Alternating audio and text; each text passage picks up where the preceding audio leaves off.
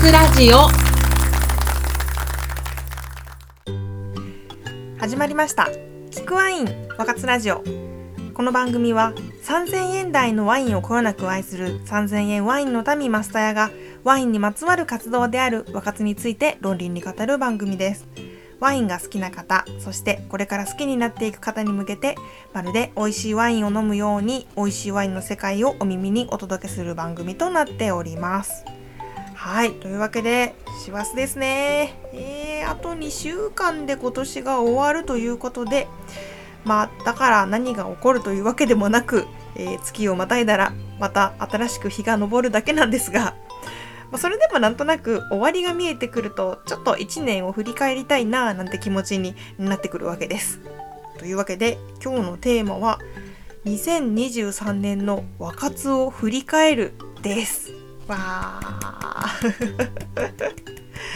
はい、え今年もですね健康に楽しくワインとともに歩んでまいりました。お会いできた皆さんそしてラジオにお付き合いくださった皆さんありがとうございました。いやーいろいろありましたよ今年は。まず仕事変わってるからね。まあまあ変化がでかい。えー、別れもあり新たな出会いもあり美味しいワインにも人にもたくさん出会った2023年もう365日全部の日をね振り返っていきたいぐらいの気持ちなんですが、まあ、そんなことしてると放送が終わるのに、えー、あと1年かかるのでだいたい月ごとにですね振り返っていきたいかなと思っております。えー、そんなわけで今日の放送は大掃除の BGM にぴったりの回となっております。えー、ぜひ窓のサッシを拭きながら、えー、お風呂のカビを取りながら、えー、キッチンの換気扇と格闘しながらマスターの1年を聞き流していただけますと幸いです。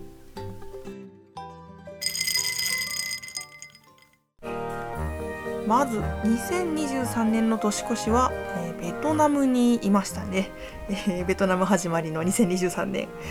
ベトナムはかつて夫が住んでた国なので、まあ、親近感はあるんだけどハノイからダラットまで国内便で飛んでそこからさらにタクシーを飛ばしてワイナリーにも行ってきました。もはや世界のどこに行ってもワインを追い求めているんですけども、えー、ここではブドウを日記作してたりといろんな新しい発見もありました。あとやっぱり東南アジアはねやっぱ時々行っときたいよね。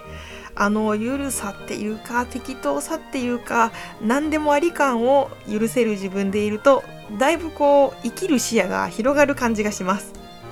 で日本に帰ってきて近所のワイン屋の閉店を聞きます。いやーもうね あのまさかの泣きながら話した放送事故回あの放送自体は3月ぐらいだったと思うんですけど年明け早々にお店に行ったらうち閉店するんすよって言われてえーってなったのがこの頃。っていうかね多分帰国したその日だったんじゃないかな。いやー本当にまだに寂しい。駅前にねそのワイン屋が入ってた商業施設があって今ちょうど解体工事中なんだけどそこ通るたびにまだちょっとね胸がキュンとするもんね。で2月はね庶民のワイン研究所さんとのコラボ配信をやったり、えドイツの醸造家なぎさんのワイン会に参加して自分のテイスティングに自信がなくなったりしているうちに、え近所のワイン屋も閉店しました。まあでもね、その後もスタッフとやり取りは続いてて、ワインを売ってもらったり、うちのワイナリーに遊びに来てくれたり、あと、この間上野のイベントやってたら、普通にそこのスタッフが通りかかって、え、なっているのって 再会しました。たまたまね。もう運命じゃん、みたいな。は今私が働いてるブックロードワイナリーに転職が決まったのもちょうどこの頃でした。怒涛の2月。そして3月の23日から、えー、ワイナリーでの勤務が始まりました。もうそこからはねワインを飲む側から、まあ、作る側売る側にもシフトチェンジしていきました。最初はこのワインを売るってことにもなかなかこう気持ちが慣れなかったんだけどもうね今となってはえー、どっちにしようかなって言ってるお客さんにどっちも買ってくださいよって言えるようになりました。どっちも美味しいんだからねどっちも買ったらいいですよ。でねここから土日休みがなくなったんだよね。だから週末ワインアンギャがなかなかできなくなったんだよ。週末ワインアンギャは私の生活の軸だったし心の支えだったんだけどでも意外と今そんなに我慢してる感じでもないんだよね不思議と。多分もはや仕事が和活和活が仕事みたいになってるからもうワイン作ってワイン売ってワイン飲みに家に帰ってるからね。そういう意味では日々がワイン成分で満たされてるし、まあ、日々新しい発見に満たされていて楽しく仕事もでき、まあ、和活もできているんだろうなと思ってます、えー、ありがたいことだ本当にそしてそして5月にはアンソロジーの発売がありましたね。これ企画したのは1月ぐらいだったんだけど、そこからずっと準備して、えー、20人の作家さんたちにも頑張っていただきまして、ようやく日の目を浴びたっていう感じでね、えー、これは未だに今年のハイライトの一つだなと思ってます。もちろん大変は大変だったんだけど、いやー楽しかったなそろそろ大変さも忘れてきたので、えー、また何か企画もしたいなと思ったりしてね。あちなみにこのアンソロジーまだ在庫ありますので、えー、ご希望の方は通販サイトブースで3000円ワインの民と検索していただくか概要欄にも URL を貼っておりますのでぜひお買い求めください。あのね手前味噌なんだけど本当にいいよ。これ私未だに読んで泣くもん。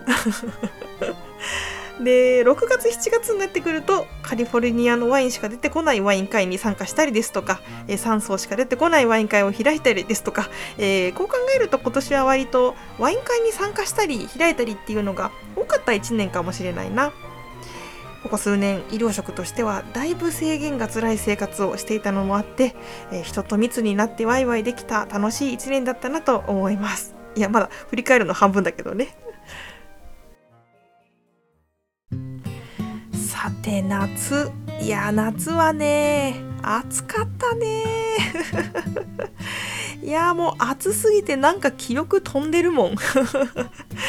何してたかなと思って Google フォトとか見返してみたんだけどあれさ検索ができるじゃない？地名とか人物とか。こう例えばワインって入れるとその写真だけ出してくれるんだけど普通に検索とかかけずにずっと見るとずっとワインの写真しかないんだけど。もう毎日何かしらのワインの写真が上がってて本当に生きることはワインを飲むことだなと思いながら見返してるんですけれども8月は広島の実家に帰省して弾丸で四国に行ってきましたね、えー、今治のワインバーブルーノさんとあと大三島みんなのワイナリーさんにも伺いました。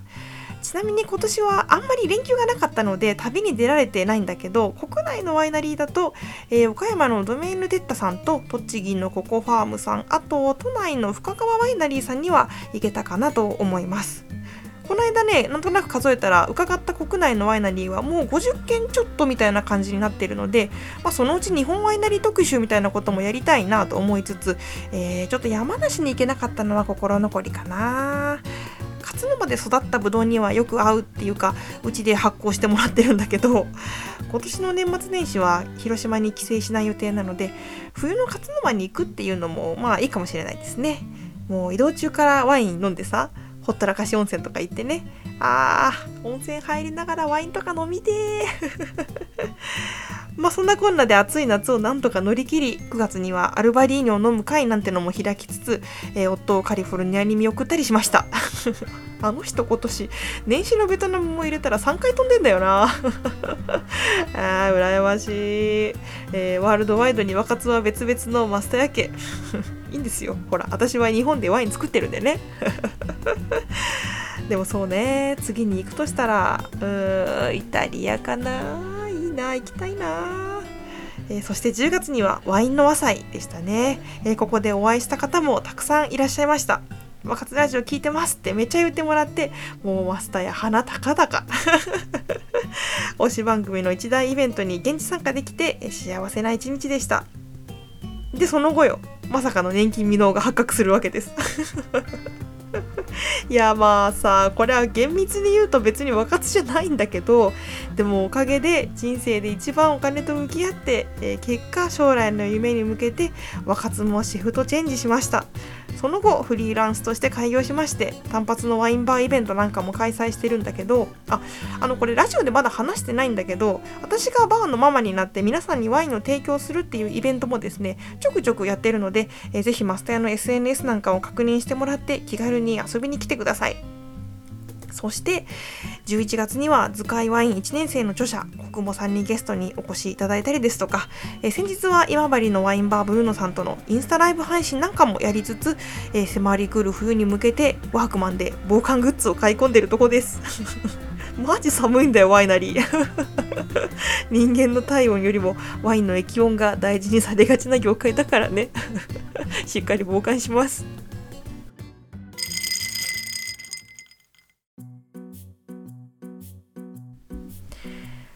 はい。というわけで、今年1年を駆け足で振り返ってきましたが、いやー、なんだこれ。目まぐるしい。あの確かにね私もともと落ち着きがないタイプではあるんだけどそれにしても今年は激動だった。あのあれかな翻訳だからかな。私知らなかったんだけどこの間銀座でドイツワイン会開いたんですけどその時に私今年後役ですってワイナックスのみえさんっていうスタッフの方がいるんですけど言っててみえさん1個上なのであれ私今年翻訳ですかっつって 年の最後に気づくみたいなね。いやでもほんと今年の1月の私に今年はややばいから覚悟しといてって言ってあげたいぐらい。でも言われたら嫌だろうな。この後ワイナリーに転職してお金がなくなって最後に開業するよとか言われたらえちょっとやっぱ転職やめようかなとか なりそうだよね。いやでも本当おかげさまでたくさんの初めましての出会いもあったしその分新しいワインに出会えてやっぱり幸せな一年でした。ま、ともう少し残ってるんだけどね。もうさ、ほら、来ますよ。1年で一番大好きなイベントが、えクリスマスが。もちろんワインはもう買って準備してますので、何を飲んだかとか、えどんな年末年始若さだったのかについては、まあ、そのうちどこかでお話しします。ぜひ皆さんも今年1年を振り返ってみたら、えー、お便りとかでも教えてください、えー、クリスマスにこんなワイン飲んだよみたいな報告もぜひぜひお待ちしております、えー、そんなわけで今日はサクッと1年を振り返る回でございました。次はですね3000円ワインまとめなんかもやりたいなと思いつつまとめておりますがまとまるかな、えー、ぜひお楽しみにお待ちください、え、お便りは和活ラジオのホームページのお便りフォームからいつでもお気軽にお送りください。ノート、ツイッター、インスタグラムもやってます。え月額300円のノートオンラインメンバーシップバー3000ママの小部屋も運営しておりますので、皆様のご来店お待ちしております。ということで、番組の配信は毎月どこかの金曜日となっております。和活ラジオ第46回、今回も美味しいワインのお話がお耳にお届けできたでしょうかそれではまた次の和活でお会いいたしましょう。3000円台のワインをこよなく愛する3000円ワインの民マスタヤがお送りしました。バイバーイ